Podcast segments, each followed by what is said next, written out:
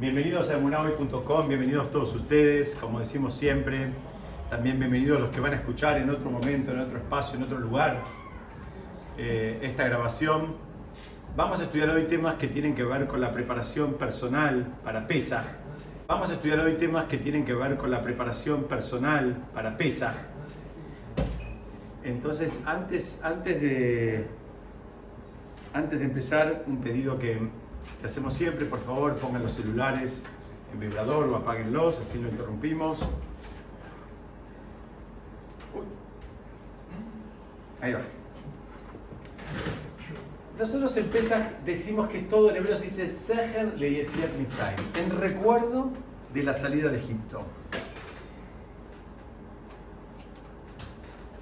Es una frase que la decimos infinidad de veces en nuestras tefilot, en nuestros rezos. Está incluido a diario en varias oportunidades. En el Kiddush también lo decimos. Lo decimos todo el tiempo. Pregunta clásica. ¿Por qué hay que recordar tanto que nosotros salimos de Egipto? ¿Por qué es tan importante recordarlo? Que además, en este, en este caso en particular, el Pesach es, digamos, una parte central de la historia. Pero la, la, pregunta nos queda inclusive para todo el resto del año. ¿Por qué lo tenemos que repetir tantas veces? ¿Por qué a la mañana, a la tarde, a la noche? ¿Por qué cada vez que hacemos Birkat Amazon? ¿Por qué, digamos, por qué es tan, tan recurrente todo este tema? Entonces explican que en realidad la salida de Egipto no es, digamos, el concepto no es la salida de Egipto porque salimos de Egipto y porque, y porque fuimos liberados únicamente, sino que lo que está anclado con esta idea de la salida de Egipto es que había un propósito, había algo más importante que venía después. Digamos, esto fue lo que desencadenó algo más importante que vino después, que lo vamos a ver, eh, lo vamos a ir viendo en el transcurso del encuentro de hoy, si Dios quiere, en, las próximas semanas también. Explican que ese propósito lo podríamos decir en dos palabras, que era nada más y nada menos que formar una nación, formar, e inclusive formar una nación espiritual. La salida de Egipto tenía como objetivo inmediato, alguien podría quedarse con la idea de, las, terminar con la esclavitud, que, que era uno de, digamos, de los, eh, si se quiere, eh, temas que estaban en la agenda, que tenían que ver con la salida de Egipto. Pero había una, una agenda todavía mucho más elevada, que era la entrega de la Torá. La salida de Egipto era para convertir a esa gente en una nación, en un pueblo, y además entregarles la Torah, o sea, convertirlos en una nación espiritual, entonces había un programa bastante, bastante interesante que estaba, eh, digamos, en, la época. La buena noticia es que nosotros cuando, ya lo estudiamos en otras oportunidades, cuando nos, nos, acercamos a una fecha en el calendario judío, a una fecha así que tiene una festividad, como digo siempre, no estamos recordando nada, sino que entendemos que la misma energía que hubo en un momento se vuelve a repetir y se, se recrea. Entonces hay una energía ahora para que las personas nos podamos convertir en seres más espirituales y hay una energía que, para que nos empecemos a preparar para recibir la Torah, que si Dios quiere va a ser nada más y nada menos que 50 días después de, eh, de, de Pesa. Entonces, no es algo que estamos recordando que pasó, este es un primer concepto muy importante. No es algo que pasó, es verdad que pasó, pero nosotros no estamos celebrando lo que pasó, sino nosotros estamos celebrando lo que está pasando ahora, que es esa misma energía se recrea y está una vez más presente.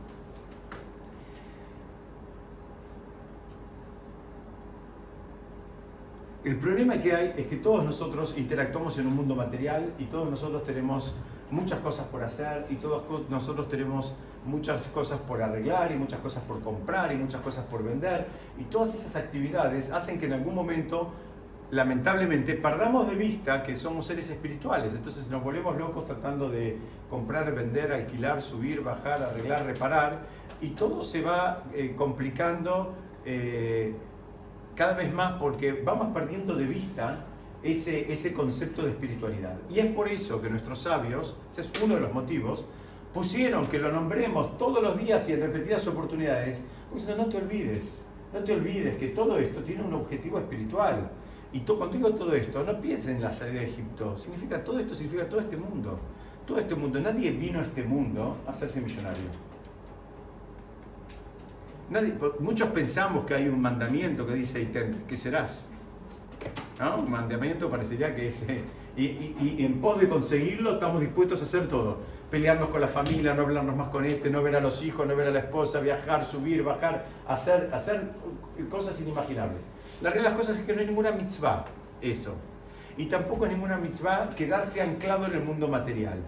Porque nadie vino a este mundo a, digamos, a, que su desafío va a ser cuando después de 120 años le van a preguntar, bueno, ¿cuántos, cuántos barcos tenías? ¿Cuántos countries tenías? ¿Cuántos viajes hiciste? ¿Cuántos eh, relojes tenías? ¿Y cuántos diamantes pudiste adquirir? Eso no son ni desafíos y tampoco son logros. Muy importante eso. Porque la realidad de las cosas es que no fuimos educados así. Y fuimos educados de una manera donde pensamos que todo eso que nombré, que puede ser muy apetecible y no hay ningún problema con tenerlo. No hay ningún problema con tenerlo. El problema, ¿saben cuál es? El problema es ¿Qué es lo que dejas de lado para tenerlo? El precio que pagás por esas cosas. Entonces, ese es el sentido, volvemos a que eh, tantas veces por día, digamos, machacamos y repetimos e insistimos con este concepto de la salida de Egipto. ¿Por qué? Porque tenemos que volver a nuestro eje y saber que hay un programa, que hay un mundo, que hay un mundo espiritual, que hay desafíos espirituales que, que alcanzar y que, bueno, interactuamos en el mundo material y lo tenemos que hacer vamos a verlo también un poquito más adelante, también el día de hoy, pero que eso no es el, matiz principal, eso es un matiz más de nuestra vida.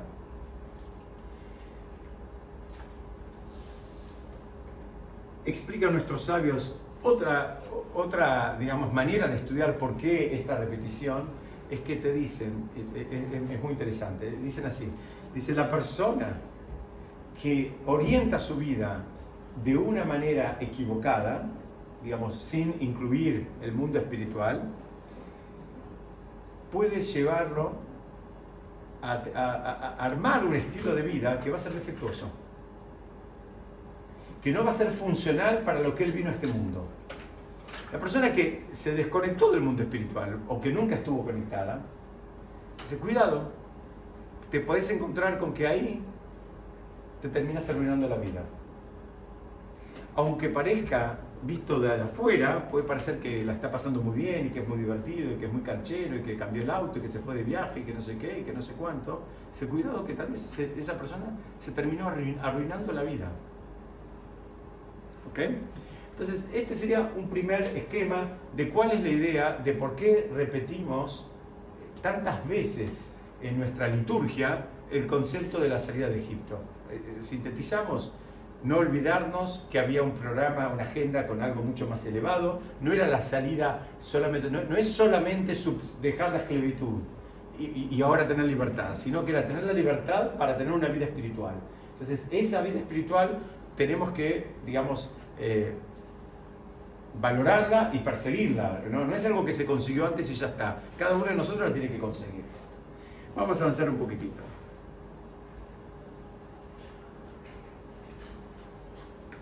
En Pesas no comemos pan.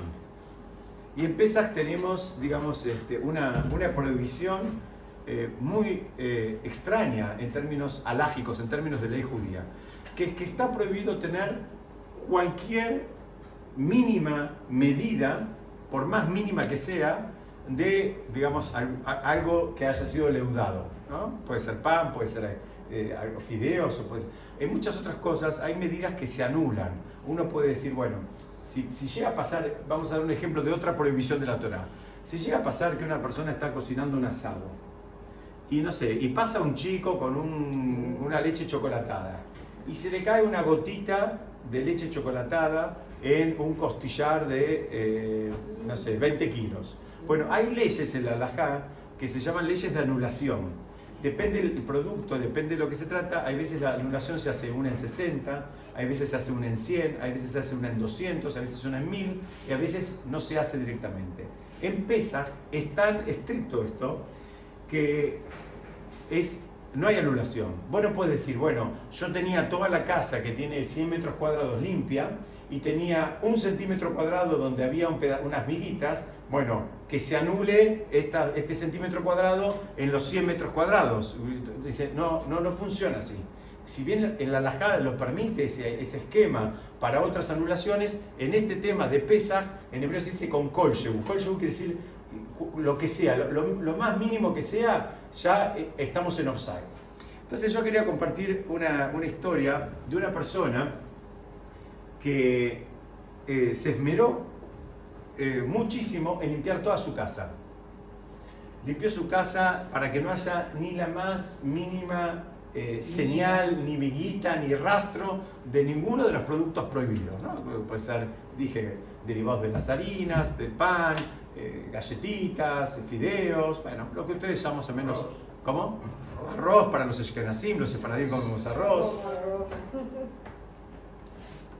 Bueno, cada uno de acuerdo a su costumbre. Y, y después, bueno, este, hombre que hizo, hizo toda su limpieza, él, él era seguidor, era un hasid de un, de un ramo muy importante, hizo toda su limpieza, empezó pesas contento, y en el medio de Pesach, ustedes saben, estoy hablando de una historia que pasó hace 200 años, o 250 años, la gente tenía pozos para el agua, no tenían agua corriente como nosotros. En el medio de Pesach va a buscar agua al pozo, él en persona en este caso, y ve flotando un pancito. Entonces ahí tenía dos problemas. Primero, el pan estaba en su propiedad. Y segundo, todo el agua que había tomado eh, absolutamente. Ese agua era Hametz. ¿Por qué? Porque el pan estaba en el agua donde él, la cisterna donde él tenía el, agua de la cual se proveyó durante todos los días de pesa. Esto lo encontró pasando la mitad de pesa. Entonces fue y le preguntó al, a su rebe, dijo, ¿por qué me pasó esto? ¿Qué, qué, qué, qué pasó acá? estaba muy angustiado, o sea, había tomado todas las precauciones, había limpiado, le había dedicado mucho esfuerzo, mucho tiempo. ¿Saben? Eh, Pesaj es una, es una fiesta que es muy física. Es muy física. La limpieza de Pesaj es muy física la preparación para pesas, la cocina también, porque hay que cambiar, hay que cambiar los condimentos, hay cosas que durante todo el año se pueden, ahora en pesas no podés, la vajilla, en fin, eh, eh, es realmente físicamente demandante esta festividad, a, diferencia de otras, este, Rosh tal vez vos recibís a 50 personas, pero con lo mismo que tenés en tu casa, agarrás, cocinás y acá tenés que cambiar eh, vajilla, tenés que cambiar cubiertos, tenés que cambiar condimentos, tenés que ver cuál se puede, cuál no se puede, realmente es una, una, festividad que, que requiere que se le ponga el cuerpo. Entonces, este, consultó con su, con su rab, que era un gran tzadik, qué es lo que le había pasado. El tzadik pensó y le dio una respuesta bastante básica. El tzadik le dijo, le preguntó nada más y nada menos y le dijo, Hashem no te ayudó porque nunca le pediste ayuda. El, alumno le estaba preguntando, ¿por qué me pasó esto? ¿Por qué así no me ayudó a que yo tenga un pesas completo? A un pesas, un pesas perfecto, si se quiere, como él quería. Y el maestro le terminó contestando, mirá, vos hiciste tu parte, pero tu parte estuvo incompleta. Porque el esquema, el esquema es un esquema doble nosotros solemos engancharnos con el trabajo de todo lo que hablé hasta ahora, digamos, de la limpieza física, digamos, de la casa, del hametz, de sacar la harina, las galletitas, etcétera, etcétera. Pero eso no es solamente el trabajo de Pesaj. Eso es una parte del trabajo de Pesaj. El trabajo también que hay que hacer en Pesaj es un refinamiento de lo que llama en hebreo de las midot, de las cualidades. Es sacar la levadura que tenemos adentro. El ego. Absolutamente, el ego, el orgullo, la, altanería. Muy bien, la omnipotencia, gracias. Sacar, ese, también es el trabajo de Pesaj. Entonces, todo lo que estoy diciendo es válido para el análisis, si quiere, más físico o el análisis más espiritual. en definitiva, hay que hacer los dos trabajos. El que piense que limpiando toda la casa con SIF eh, cumplió la mitzvah, les tengo una mala noticia, cumplió la mitad de la mitzvah. Cumplió una parte de la mitzvah. No la cumplió completa. Y el que piense que solamente va a ser un trabajo espiritual y demás, que sepa que también cumplió la mitad, porque el trabajo es de las dos cosas. El trabajo es físico y el trabajo es espiritual. No es solo espiritual y tampoco es solo físico. Hay que hacer las dos cosas. Hay que hacer todo. Entonces, eh, dice, la persona tiene que saber que cualquier trabajo que está haciendo en, su crecimiento, si se quiere, espiritual, en su trabajo de acercarse más allá, y quiere avanzar, en cualquier, digamos, cada uno tiene sus desafíos y quiere avanzar, quiere saber más, quiere, quiere cumplir más, quiere hacer más.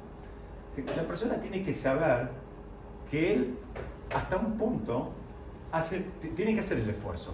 Y lo tiene que hacer el esfuerzo. Y nadie lo puede hacer por él. Pero hay una combinación. La persona tiene que pedir también para poder hacerlo. Supongamos que soy una persona muy orgullosa. ¿Mm? Y no es verdad porque de todos los que están acá yo soy el más humilde. Pero. pero. Pero. Supongamos que yo soy una persona muy orgullosa y quiero trabajar mi orgullo. El esquema sería yo tengo que detectar las situaciones que, disparan mi orgullo, que lo disparan mal.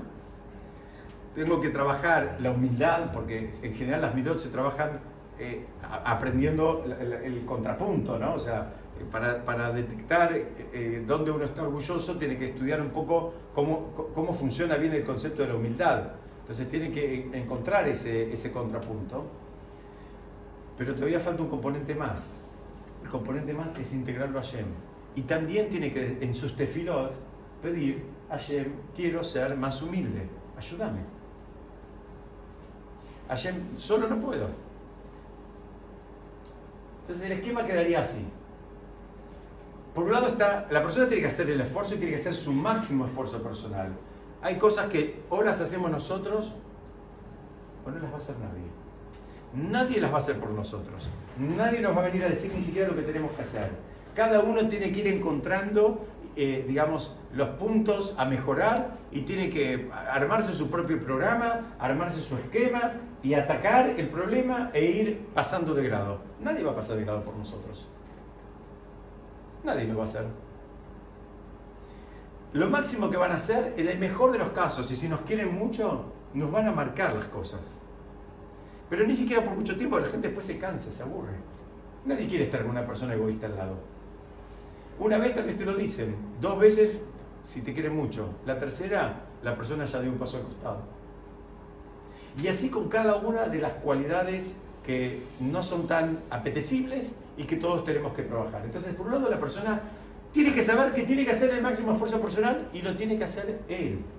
No le pide al otro, mira, entendeme, teneme paciencia, eh, comprendeme, está todo bien, pero eh, vos seguís siendo orgulloso, seguís siendo el centro del mundo. Entonces, el trabajo lo tenés que hacer vos. La segunda pata es sumarlo a Yem. Uno tiene que pedir por esto, porque en definitiva estamos hablando de algo que parece eh, un, valor, digamos, del mundo secular, como ser orgulloso, ser humilde, pero son, en definitiva son valores espirituales también. Entonces la persona tiene que, entendiendo que si él consigue mejorar en ese aspecto, en definitiva termina siendo una mejor persona. Y en definitiva eh, eh, eh, es una forma también de acercarse más allá. Entonces lo tiene que, involucrar. Entonces la receta termina que si cumplimos estas dos primeras etapas, va a haber mucha más posibilidad de éxito. La persona va a tener más chances no alcanza solamente como la historia de este tzadik de, de, la historia, él hizo todo lo de él, pero el rabino de él le dijo, mira, acá faltó un componente básico, que es poder pedir ayuda, digamos, al, gran jefe del mundo espiritual. Entonces, estabas tratando de hacer algo perfecto desde el, mundo, desde el punto de vista espiritual. Bueno, conectate también con, esa fuente. Y esto, cuando yo encontré este material, la verdad lo quise incluir hoy, porque mm, Pesach se puede convertir en una festividad, en una festividad sumamente técnica todo pesas, la preparación y el ceder mismo. Ahora que se puede, levanto dos machos, bajo dos machos, me siento, me paro, pongo, saco, voy, vengo, tengo que comer tantos gramos, tantos centímetros cúbicos de esto. Se puede convertir en algo muy técnico. Que no está mal que sea, porque tiene que ser algo técnico. Todos queremos hacer las cosas bien. Pero no tenemos que perder de vista que inclusive para que la parte técnica salga bien, tenemos que incluirlo allí también. Tenemos que tenerlo presente allí. Y no tenemos que perder de vista que esto, como dije hace un ratito, es una parte del trabajo de pesa. La otra parte del trabajo de pesa es, el trabajo, digamos, eh, espiritual de la persona, el trabajo de refinamiento de la persona. ¿Hasta acá me siguen? ¿Se entendió? ¿Están de acuerdo? ¿Alguna queja, algún comentario? ¿Todo bien? Muy bien, vamos a seguir. Tenemos el calendario judío. El calendario nuestro tiene una particularidad. Nosotros tenemos Rosh Hashanah, que acá en Argentina cae más o menos alrededor de septiembre, más adelante, más atrás, generalmente cae más o menos en el mes de septiembre, puede llegar a caer un poquito en octubre también. Pero ustedes saben que Rosh Hashanah no es el primer mes del año. Rosh Hashanah es el séptimo mes del año. Cuando cae Rosh Hashanah es en el séptimo mes. El primer mes del año es Nisan, ahora el mes de Pesach. La cuenta de los meses está desfasada. En, el, calendario gregoriano tenemos el primer mes del año es enero, o, el último si quieren es diciembre, y, fin de año es el 31 de diciembre. Está, todo, eh, digamos, em, alineado. Acá tenemos un, calendario que está desfasado. Por un, por un lado, Rosh Hashanah cae en el séptimo mes. Y el primer mes es el mes de pesa. Entonces, ¿cuál, ¿qué es lo que pasa acá en este calendario? ¿Se equivocaron? ¿Se distrajeron? ¿Qué, qué, qué, es lo que pasó acá? Explican que Rosh Hashanah tiene que ver con la creación del hombre. Si se quiere, es la creación física del hombre. Pesach es la creación espiritual porque en Pesach se dio la, se digamos, se, se, salió de la, de la, esclavitud a la libertad con el objetivo que explicamos hace un ratito de la entrega de la Torah. En Pesach es el nacimiento de la humanidad espiritualmente hablando y en Rosh Hashanah es el nacimiento de la humanidad físicamente hablando. Entonces tenemos dos principios de año. Por eso uno es en el séptimo mes y otro es en el primer mes. Curiosamente, eh, Pesach cae en el primer mes del año al principio está, es el mundo espiritual el más importante. Pero así está el esquema.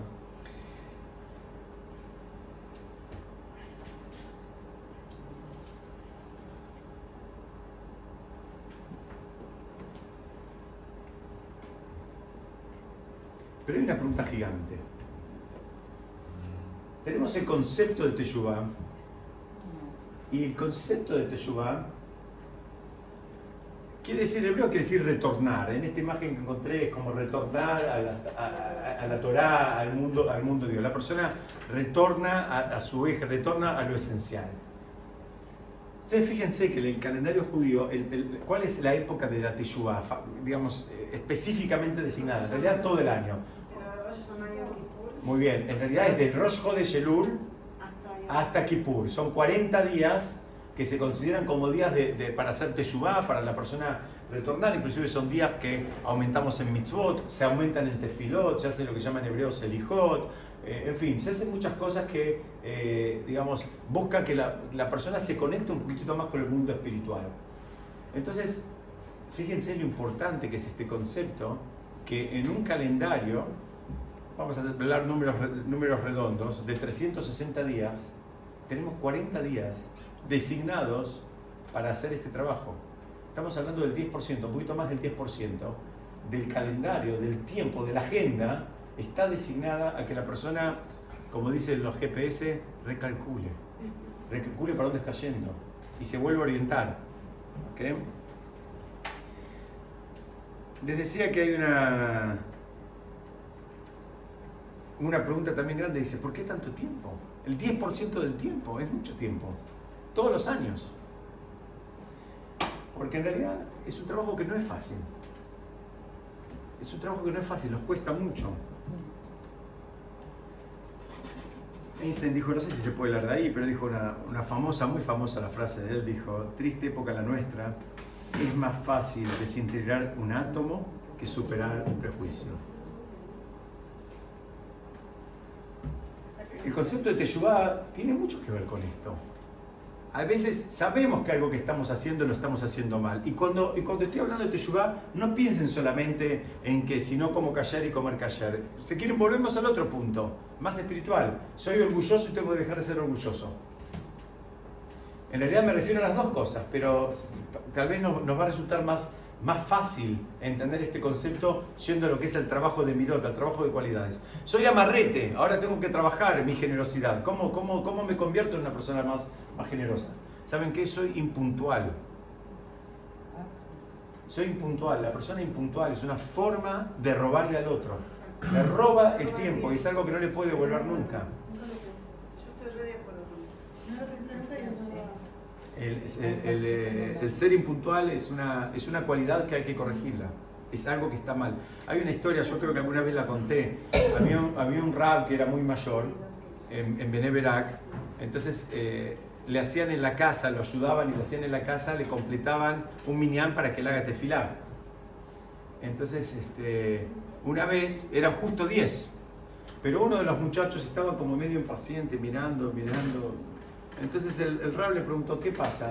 Dice, no, no, porque son las 6 y no empezamos todavía, y yo quedé 6 y 5 con una persona, eh, no sé, acá unas cuadras, y claro, ya estaba haciendo cuentas que no iba a llegar horario. Y el rab le dijo, andate. Dice, porque yo no puedo hacer una tefilá robándole a otro el tiempo. Estoy, estoy, robándole directamente. El otro va a estar parado en una esquina y, 10, 15, 20 minutos, lo que sea.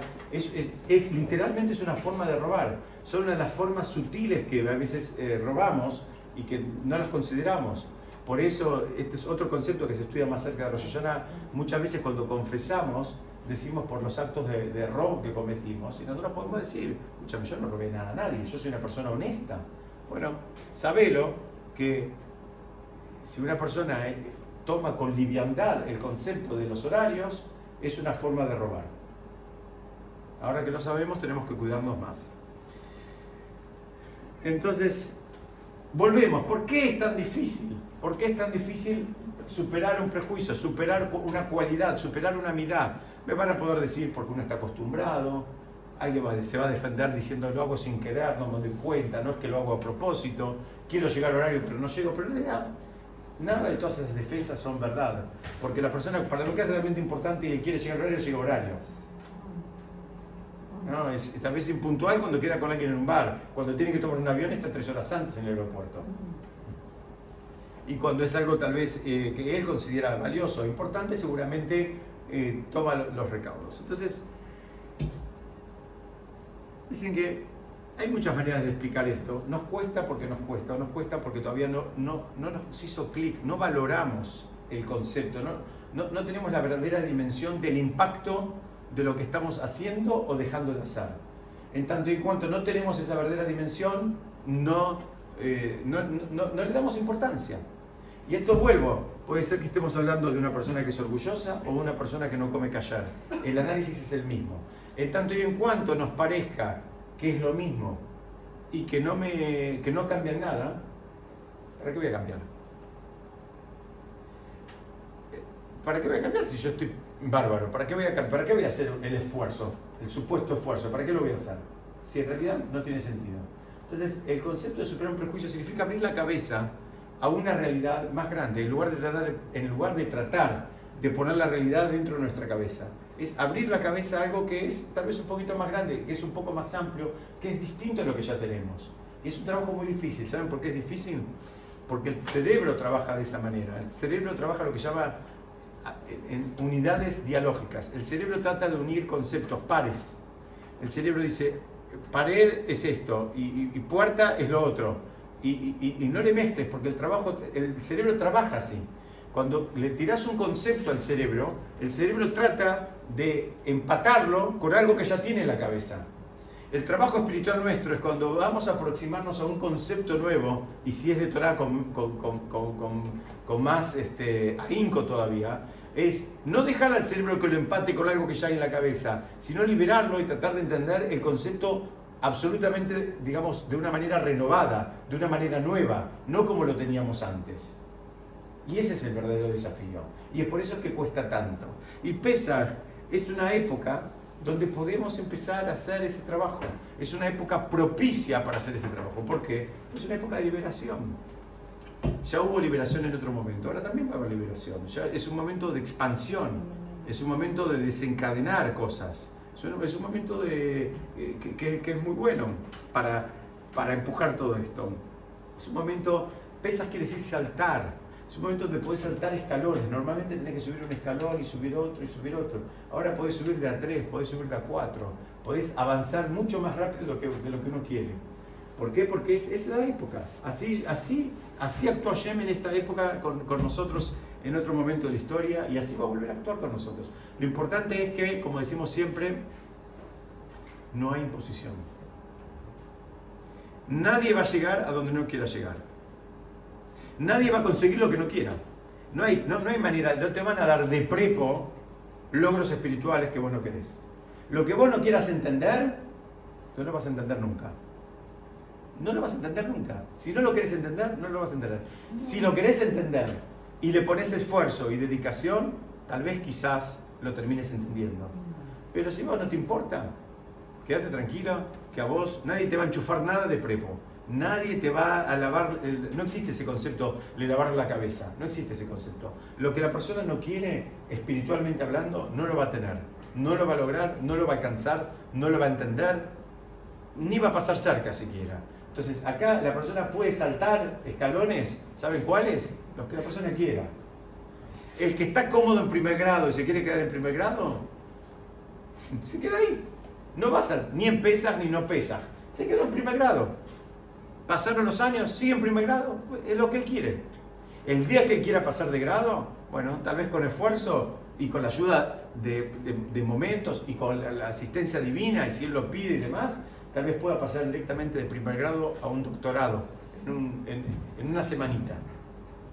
A veces esos, eh, a veces eh, esos eh, upgrades nos pasan. Lamentablemente a veces nos pasan con cosas fuertes que nos pasan en la vida, que pasamos de grado de golpe a, los tortazos. La idea es que crezcamos, pero digamos sin, eh, sin sufrimiento. Que, crezcamos, digamos, por, por decisión, no, no, no, sin, sin sufrimiento en el medio. Avancemos un poquito más. Pregunta gigante. Si Rosh Hashanah es tan importante y es un día tan solemne, y Pesach cae en el mes de Nisan, que es un día tan importante. ¿Por qué no celebramos Rosh Hashanah en el mes de Nisan, que es el mes, si se quiere, más espiritual? ¿Se entiende la pregunta? Dijimos, tenemos dos eh, comienzos de año, por decirlo de una manera. Uno en la cuenta del año, de los años, y uno en la cuenta de los meses. El mes 1 es en, Nisan, que es el mes de Pesach. El, el, el es en el mes séptimo. Entonces, ¿sabes qué? Poneme Rosh Hashanah ahora y es todo tan importante. Y es algo que también lo estudiamos en muchas oportunidades. Es que en realidad tenemos que entender que nosotros tenemos que interactuar en los dos mundos. Tenés que interactuar en el mundo espiritual, pero también tenés que interactuar en el mundo físico. No pienses que trayéndolo Rosh Hashanah acá voy a anular el trabajo físico. El trabajo físico lo tengo que hacer y la limpiecita de pesas la voy a tener que hacer. No lo puedo anular. No puedo decir, bueno, lo voy a pasar el desafío desde un lugar intelectual, del pensamiento, de la meditación. Hay una cosa que tenemos que hacer en el mundo físico. Y digo la limpieza de pesas como puedo decir eh, visitar un enfermo, como puedo decir prender las velas de Shabbat, cualquier mitzvah. Las mitzvot las tenemos que hacer en el mundo físico, no pensarlas. Pensar, ¿se acuerdan la frase que les conté siempre? Yo había ido a un lugar a hacer una dieta que tendría que volver en cualquier momento, pero que tenían un cartel grande que decía pensar no adelgaza.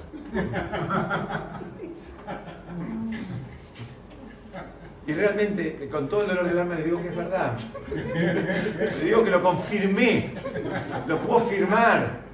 Porque vos podés pensar en que vas a ir a caminar, en que vas a anotarte en el gimnasio, en que a ver más atún y ensalada, y basta de esto, y basta de aquello, y basta de lo otro, y no voy, y no lo pruebo, y no lo como. ¿Sabes qué?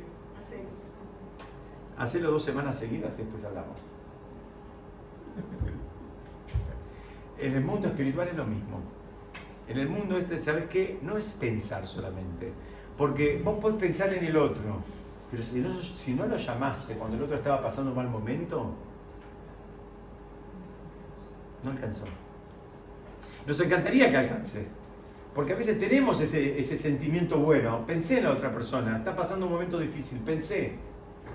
Pero ¿sabes qué? El desafío, si no, si no podríamos correr el calendario, ¿por qué el calendario está desfasado? ¿Qué tenés que hacer las dos cosas? Tenés que pensar por él. Tenés que pedir por él en tus tefilotes, en los momentos tuyos de meditación, de rezo, cuando prendes las velas, cuando, cuando hagas una mitzvah, lo que sea.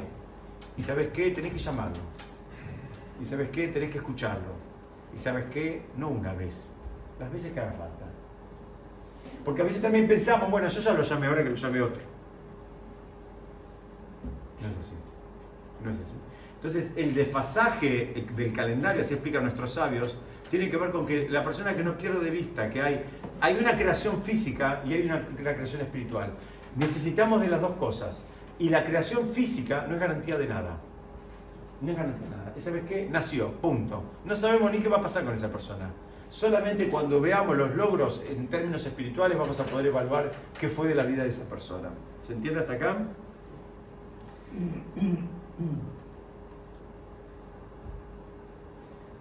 Otra pregunta clásica. En toda la Gadá, no se tomen el trabajo, Moshe no está mencionado, se los garantizo, créanme. No hace falta que la vuelvan a leer, no la escaneen, no la, no la punteen, ya está controlado. Toda la Gadá, Moshe no está mencionado. La gran pregunta es, ¿por qué no está mencionado Moshe? Si Moshe es el, gran protagonista de todo esto. Porque él recibió la Torah. Y él, no necesita ese crecimiento espiritual. No, pero podríamos pensar, bueno, estamos hablando de Pesaj y fue el gran protagonista de Pesaj, el líder del pueblo. Lo menciono. Muy bien, esa es una explicación.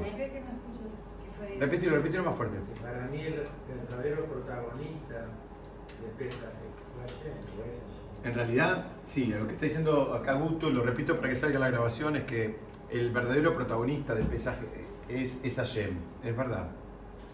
Moshe fue, digamos, un gran protagonista de todas maneras, fue un ejecutor. Explican, de, eh, explican esto de, dos maneras. Hay una, dice, porque hay una mitzvah que trae la Torá en, en el libro de Shemot, el libro de Éxodo, que dice, para que les cuentes a tus hijos todo lo que hice en Egipto.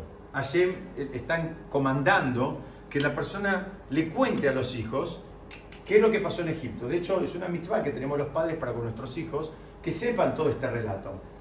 Entonces dicen, en la primera vez que se cumplió esa mitzvah, los únicos hijos que existían en la humanidad que no estuvieron en Egipto fueron los hijos de Moshe. ¿Por qué? Porque ellos no estaban en, Egipto, estaban en Midian con el, con el abuelo, con Itro. Entonces ellos, ellos son, digamos, los primeros hijos que no escucharon y ni vieron en primera persona lo que había pasado en Egipto. Entonces Moshe mismo, en un acto de humildad, le estaba hablando a sus, a sus propios hijos, no se puso como gran protagonista de la historia. Él tuvo un, trabajo, digamos, eh, insisto, de, humildad. De hecho, pesa que es una fiesta donde se trabaja la humildad. ¿no? La, la matzá, vamos a estudiar en otras oportunidades, lo vamos a repetir varias veces, la matzá simboliza la humildad porque es un pan finito, chato, que no está elevado. Entonces, este es un puntapié inicial para darnos una, idea de por qué Moshe no está mencionado. Por el otro lado, eh, cuando la Gadá fue ampliada y todo este relato fue ampliado, los sabios mantuvieron el mismo espíritu que le había, eh, digamos, dado Moshe y tampoco lo incluyeron en el relato. Pero es parte del trabajo también, como dice Guto, es eh, entender, Baruch Hashem, Moshe, un gigante, y, fue un, el líder máximo que tuvo el pueblo, pero en definitiva, eh, Pesach eh, estuvo en la mano de Hashem directamente. No, no, digamos, tuvo ejecutores, pero Hashem directamente estuvo involucrado. Entonces, acá entendemos también, vamos con una segunda idea fuerza. Una, la primera que vimos fue al principio, que fue una idea eh, de, esto de cuando la persona se embarca en un trabajo de crecimiento espiritual y o de crecimiento eh, personal, por, llamarlo de una manera, tiene que también eh, pedir asistencia divina y, digamos, para que, para que su, su proyecto llegue a buen puerto. Segunda idea fuerza es el concepto de la humildad. Moshe mm, dice, la Torá lo describe como la persona más humilde que hubo sobre la tierra. Moshe no era una persona común, Moshe habló con Hashem cara a cara. Moshe fue el líder, fue líder durante muchos años. eh, digamos, fue, tenía fuerza, tenía profecía, tenía poderes, tenía honores, tenía todo. No se mareó, no se volvió loco. Él entendía que todas esas eran nada más y nada menos que responsabilidades. Y eso también es otro trabajo de la fiesta de Pesaj. A veces nos toca, Baruch Hashem, lugares de protagonismo en la familia, en, la actividad profesional, eh, o inclusive con amistades. Eh, bueno, entender que eso no nos da otra cosa que más obligaciones, no son más derechos, no son privilegios, sino si por algún motivo podés eh, decodificar la realidad de una manera más clara, es nada más que nada menos para ayudar al otro, no para cancherear. Si tenés los conceptos más claros, si tenés la información, digamos, más fidedigna, es para ayudar al otro, no es para hacerlo sentir mal al otro. Entonces, esta sería la segunda idea fuerza que tiene que ver también con el trabajo de Pesas. Pesas que es una fiesta que se, trabaja absolutamente la humildad se trabaja también la emuná. El otro concepto que hablamos hace unos minutitos. la, la en arameo se llama lejem de meneuta, que significa el pan de la emuná. Emuná es una palabra que todavía es más que fe, es, la confianza. Está bien, normalmente se traduce como fe, Emuná es una palabra que denota eh, la, seguridad de que algo va a pasar.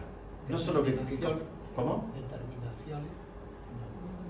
Confianza sería más. Eh, eh, vos estás seguro de que algo va a pasar. Aunque, aunque tal vez las, las cosas, la información que tenés ahora te diría que, que no va a pasar. Es como aquella persona que eh, es medio un chiste lo que voy a decir, ¿no? Pero como aquella persona que lee en el pronóstico del tiempo que va a llover y sale con un paraguas, aunque está el sol radiante y el cielo totalmente abierto, porque le tiene confianza al pronóstico eh, meteorológico. Tiene tanta confianza que está dispuesta a ponerse un piloto y un paraguas desde las 8 de la mañana, aunque haga 30 grados y el sol esté, eh, digamos, este... Por eso puede dar toda la vuelta, eso es fe. Absolutamente. Pero es más que fe. Está muy bien, pero es más que fe. Es la fe que es fe. Sí, sí, pero está vinculado con, Dios, porque así como el, el, del servicio meteorológico tiene confianza en la información, el que tiene emuná tiene confianza en que Dios se lo va a otorgar. Absolutamente. La emuná es, es, es eso, es tener la confianza, tener la seguridad de que Hashem está manejando el mundo, que no se fue a ningún lado, que no se equivoca, que no nos abandonó. Es algo bastante más complejo que la palabra fe, pero va por ese lado en la traducción. Acá hoy me, inspiré con Albert Einstein, a mí siempre me gustó mucho este personaje, este, eh, y, dice algo que tiene que ver con la Gada de Pesach. La Gada de Pesach, o Pesach en, general, es la fiesta, es para los chicos. La fiesta es, un, es un evento para para los chicos más que nada, por, excelencia. Entonces él, la frase que a mí me gustó para ilustrar esto, que dice que dar el ejemplo no es la principal forma de influir en los demás, sino que es la única forma. No hay otra forma de que puedas influir a otro de una manera sana. La manera que puedes influir es, es, eh, con el ejemplo. Es haciendo lo que uno dice. Y los chicos valoran eso, los chicos eh, enseguida se dan cuenta cuando uno es congruente y cuando uno, cuando uno no lo es. Y la, fiesta de Pesaj es justamente es una fiesta de educación, hay un ceder, ceder quiere decir orden. Hay un orden, hay un programa, que hay cosas que le queremos enseñar, hay cosas que le queremos transmitir a los chicos. Bueno, los chicos también se dan cuenta, si vos te querés sacar de encima la idea o querés disfrutarla o querés compartirla, todos se dan cuenta, todos. Todos nos damos cuenta seamos más grandes, seamos más chicos, sí nos damos cuenta cuando alguien se quiere sacar de encima y seguir con otra cosa, o cuando alguien quiere de verdad este, profundizar en, un aprendizaje o en un tema. Entonces, este, esta es otra de las enseñanzas de la gana de Pesaj. La, la humildad necesita ir acompañada por honestidad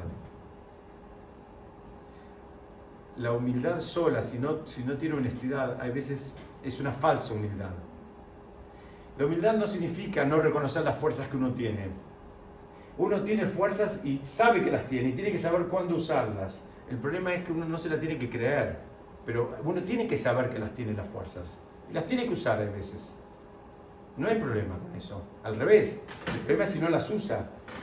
Lo único, el único problema es creerse que uno es el artífice Tal vez yo tengo una fuerza determinada, bueno, entender que Baruch Hashem me la dieron, me, me- me tocó a mí, me dieron esa fuerza. Ahora eh, la pregunta que me van a hacer después de 120 años es, ¿qué hice con esa fuerza?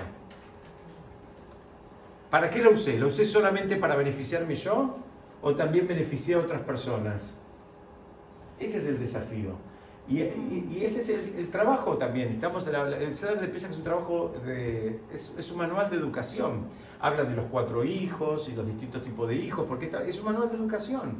Y la educación entonces tenemos que entender, va con el ejemplo y va con la humildad. No hay otra manera de educar. Por lo menos así nos enseñó Albert Einstein. Vamos a ver los pasos, por lo menos vamos a ver los primeros, porque son unos cuantos pasos, los pasos del ceder de Pesaj. El ceder de Pesaj tiene eh, pasos que inclusive hay canciones que, que los cantan, los chicos los, los suelen aprender como para, para memorizar, qué se hace primero, qué se hace después. Yo dije, eh, el ceder quiere decir un orden, la festividad de Pesaj tiene, es, es un orden, que también es una época del año como para poner un poco de orden. ¿Orden en dónde? En todo. En el mundo material, ustedes saben, con el tema de la limpieza de pesas empiezan a aparecer eh, cosas que uno no encontraba, este, libros que no sabía dónde estaban, Cosas que no se usan. cosas que no se usan, uno puede ir desprendiéndose, dar- dárselas a otra persona que las necesite, donarlas, en fin, es una, es una época de orden porque la- con la limpieza en general debería ir acompañada con, con- con una posibilidad de ordenar un poquitito todo. Ese es en el mundo material. En el mundo espiritual también hay un orden. Hay un orden de qué es lo que es primero, qué es lo que es urgente, qué es lo que es imprescindible, qué es lo que es necesario y qué es lo que es, qué es, lo que es innecesario. Ese es el trabajo de Pesach también. Hay muchas cosas, rutinas, personas, gente, eh, espacios que no son necesarios y no son urgentes. Y la persona tiene que decidir a dónde va y a dónde pone las fichas. ¿Qué significan las fichas? El valor más valioso que tenemos, ¿cuál es? El tiempo. ¿Qué es lo que vamos a hacer con nuestro tiempo? ¿Me voy a quedar 10 horas sentado en un bar tomando sol como un lagarto? Es lindo tomar sol. Bueno, tal vez puedo tomar media hora, una hora. No hace falta de las 6 de la mañana a las 6 de la tarde. Estoy exagerando un poco, pero todos ustedes creo que Pero todos también entienden. tiene que ver con los vínculos. ¿A quién le dedicamos nuestro tiempo? Eso también, ese es el ceder. Tener un ceder en la vida significa tener un orden y saber qué es lo importante y qué saco. La- absolutamente, nadie tiene tiempo. El ¿Con qué tiempo todos nos lo fabricamos. ¿Se acuerdan? El año pasado estudiamos un, un ejemplo que a mí me gusta mucho. Nadie tiene tiempo para ir al dentista. ¿Quién tiene tiempo para ir al dentista? Salvo que pases una noche con un dolor de muelas, que al otro día, al otro día, seguro tenés tiempo para ir. Si el dentista te atiende, ¿a qué hora te dice el dentista que vayas? Y vas. Te dice a las 8 de la mañana, a las 2 de la tarde, a las 11 de la mañana o a las 6 de la tarde, vas a poder ir. ¿Sabes por qué? Porque te duele. Lo ideal sería que hagamos las cosas sin que nos duela. Simplemente porque hicimos un trabajo, evaluamos qué es lo importante y qué es lo eh, imprescindible. Entonces ahora, ¿sabes qué? Tengo que ir ahí. Bueno, voy ahora. Es así. Eh, todos vivimos empujando para acá, y empujando para acá, y un poquito para arriba y un poquito para abajo la agenda. Todos vivimos. Tratamos de hacer un poco de todo, tratamos de estudiar, de trabajar, de, de, de, de- hacer tefilot, de hacer mitzvot, de estar con la familia, en fin, no, no, hay tiempo para todo. Entonces vamos moviendo las, eh, la- la- las fichas como si fuera eh, un- un juego, que las corremos por acá, las corremos por allá y vamos armando el rompecabezas. Entonces, primera de este, de este esquema de la Gadá de Pesa, el primero se llama Kadesh. ¿Cuál es Kadesh? Hacer el Kiddush.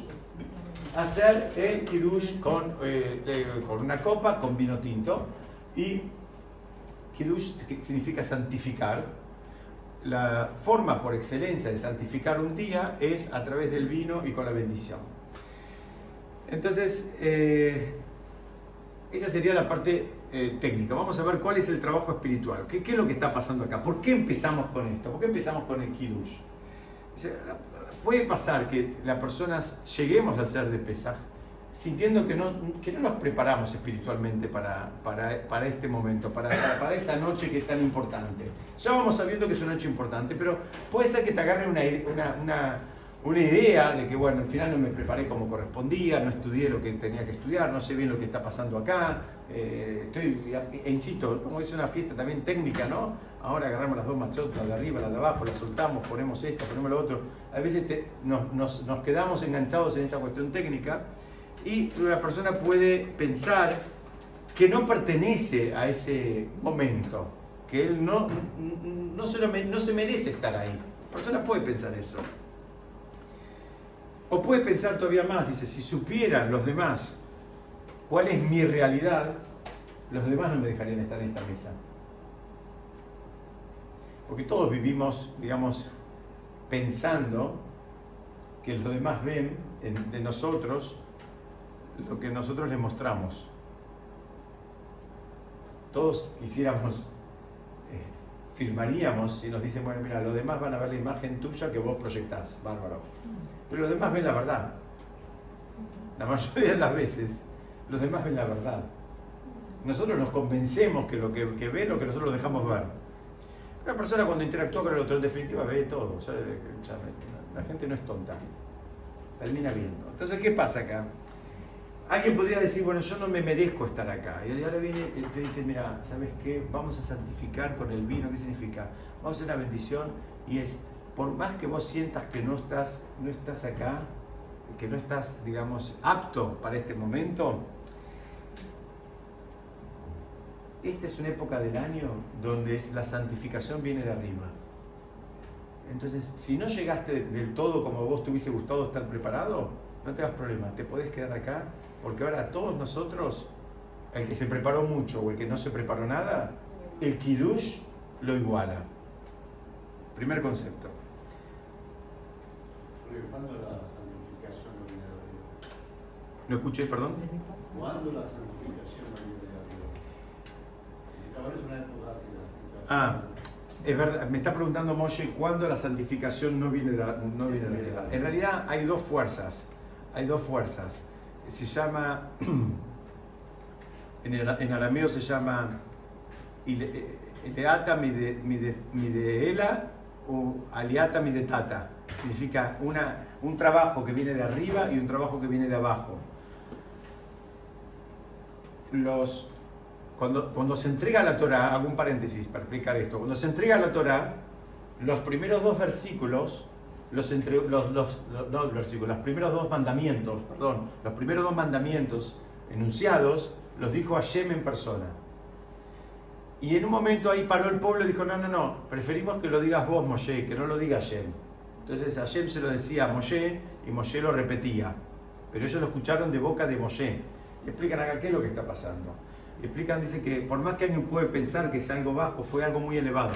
El pueblo lo que estaba pidiendo era, si la revelación venía desde Hashem directamente, era como un trabajo espiritual que venía de arriba hacia abajo. Y ellos dijeron, no, no, no, nosotros queremos ganárnoslo, nosotros queremos el trabajo de abajo hacia arriba. Entonces le dijeron a Moshe, habla vos, que Moshe era un ser humano. Dice, habla vos porque nosotros queremos que vos seas nuestro representante para que nosotros hagamos el trabajo. En, general, la, la revelación espiritual es como un imán si la persona la busca de acá abajo, la recibe de arriba. Siempre la tiene que recibir de arriba. Está muy bien la pregunta que me hace Moshe. ¿Cómo no la va a recibir de arriba? Siempre la termina recibiendo de arriba. Pero a veces hay momentos más propicios, como que hay, hay más generosidad desde arriba, que este es uno de Pesas, que es una revelación, que fue que Hashem elevó a todo el pueblo y Hashem no preguntó quiénes eran eruditos y quiénes eran este, analfabetos, sino que elevó a todo el pueblo. Fue un momento de, eh, Pesas viene de pasaje, de saltear, que a todo el mundo le hizo un upgrade, a todo el mundo lo elevó. Y hay momentos donde hay que trabajar más. Este es un momento donde trabajando un poquitito podés conseguir digamos, eh, logros más, más importantes. Pero es verdad, siempre viene de arriba, pero a veces el, despertar tiene que ser de abajo, hay veces nos podemos enganchar de una, de una digamos, eh, un viento de cola que viene de arriba. También está la, también está la recreación de los milagros, ¿no? este milagro también nos ayuda ¿no? en este mes de optimismo. Claro, claro, está muy bien. Acá me dice, me, eh, están compartiendo que la, la fuerza de los milagros bueno, es toda una fuerza de una revelación, es una, una, eh, eh, de eso nos, estamos colgando nosotros. Entonces vamos a ver si me dan tres minutos más, vemos, vemos una idea más para por lo menos avanzar un poquitito. Y el segundo paso, hicimos Kiddush, ahora qué hacemos? Nos vamos a lavar las manos. Pero esta primera como es, es sin, sin decir verajá. Sin decir verajá, una Netilat Yadayim que no- no- nos lavamos las manos, pero ¿por qué? Porque vamos a comer ahora, el ceder de pesas que empieza comiendo, eh, entre otras cosas, verduras eh, sumergidas, entonces para también comer verduras sumergidas nos lavamos las manos.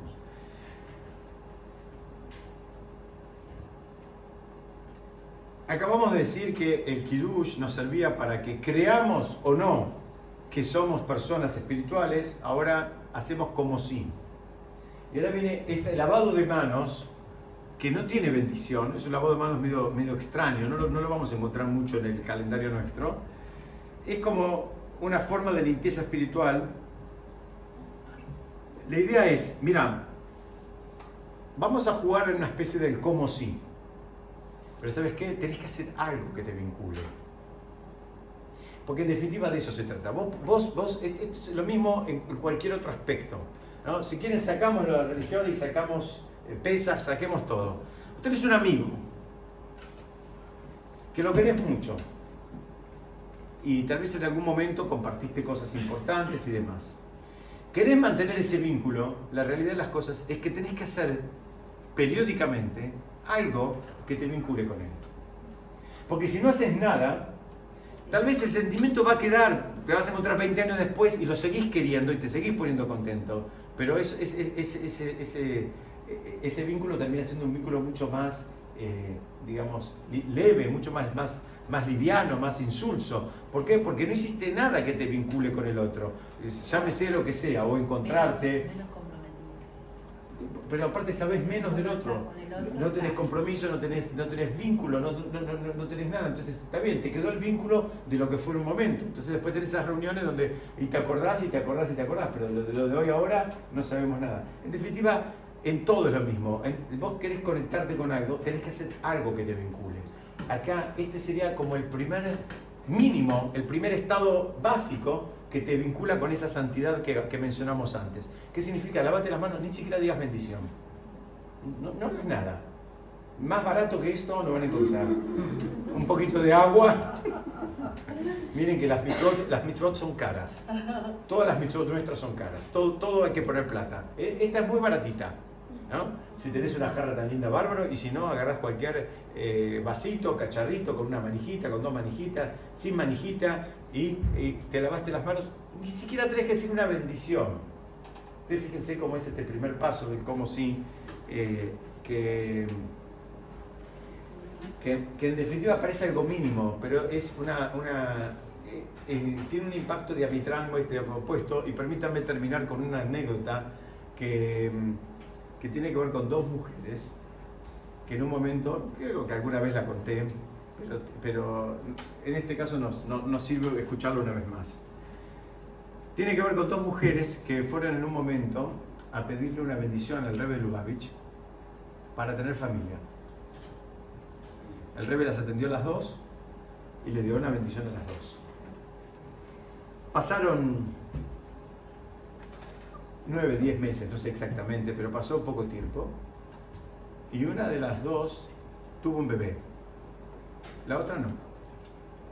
Entonces los alumnos del Rebbe le preguntaron, ¿qué pasó acá? La- bendición que le dio a una era más fuerte. Entonces el Rebbe les dijo, fíjense qué es lo que hizo la que, la que tuvo el bebé, qué es lo que hizo cuando salió de acá. Entonces fueron y le preguntaron, ¿saben qué hizo ella? Salió de la oficina del Rebbe y se fue a comprar un cochecito. Confío.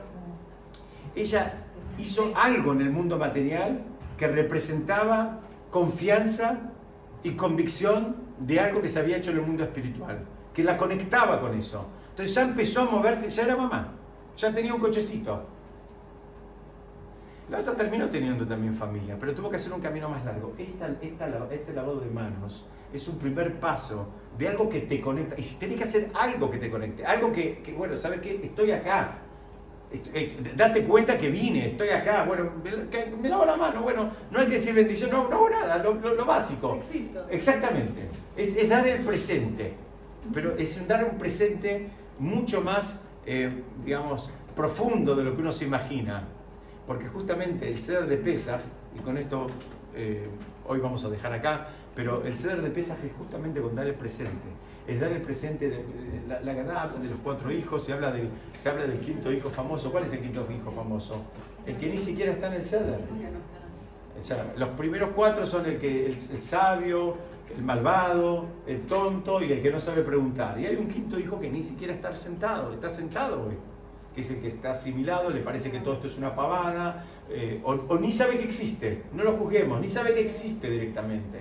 Entonces, el dar el presente no es algo, no es algo menor, es, es- es- es estar, estar ahí y decir, bueno, quiero estar, me importa. ¿Por qué? Porque como dijimos al principio, no hay imposición. Y al que no quiera, no le van a dar nada. Entonces, si vos ahora estás acá en el momento que se están repartiendo las, eh, digamos, las cosas, por llamarlo de una manera, bueno, eh, si- significa que algo te importa y que algo querés recibir, entonces Besat Hashem seguramente vas a recibir. Bueno, muchas gracias a todos por venir. Si Dios quiere, vamos a seguir estudiando la semana que viene. Este, este esquema, eh, dos, creo que son como eh, 14 pasos, así que la semana que viene vamos a continuar con esto, vamos a repetirlo porque la idea es entender la concatenación. Bueno, muchas gracias, nos vemos la semana que viene.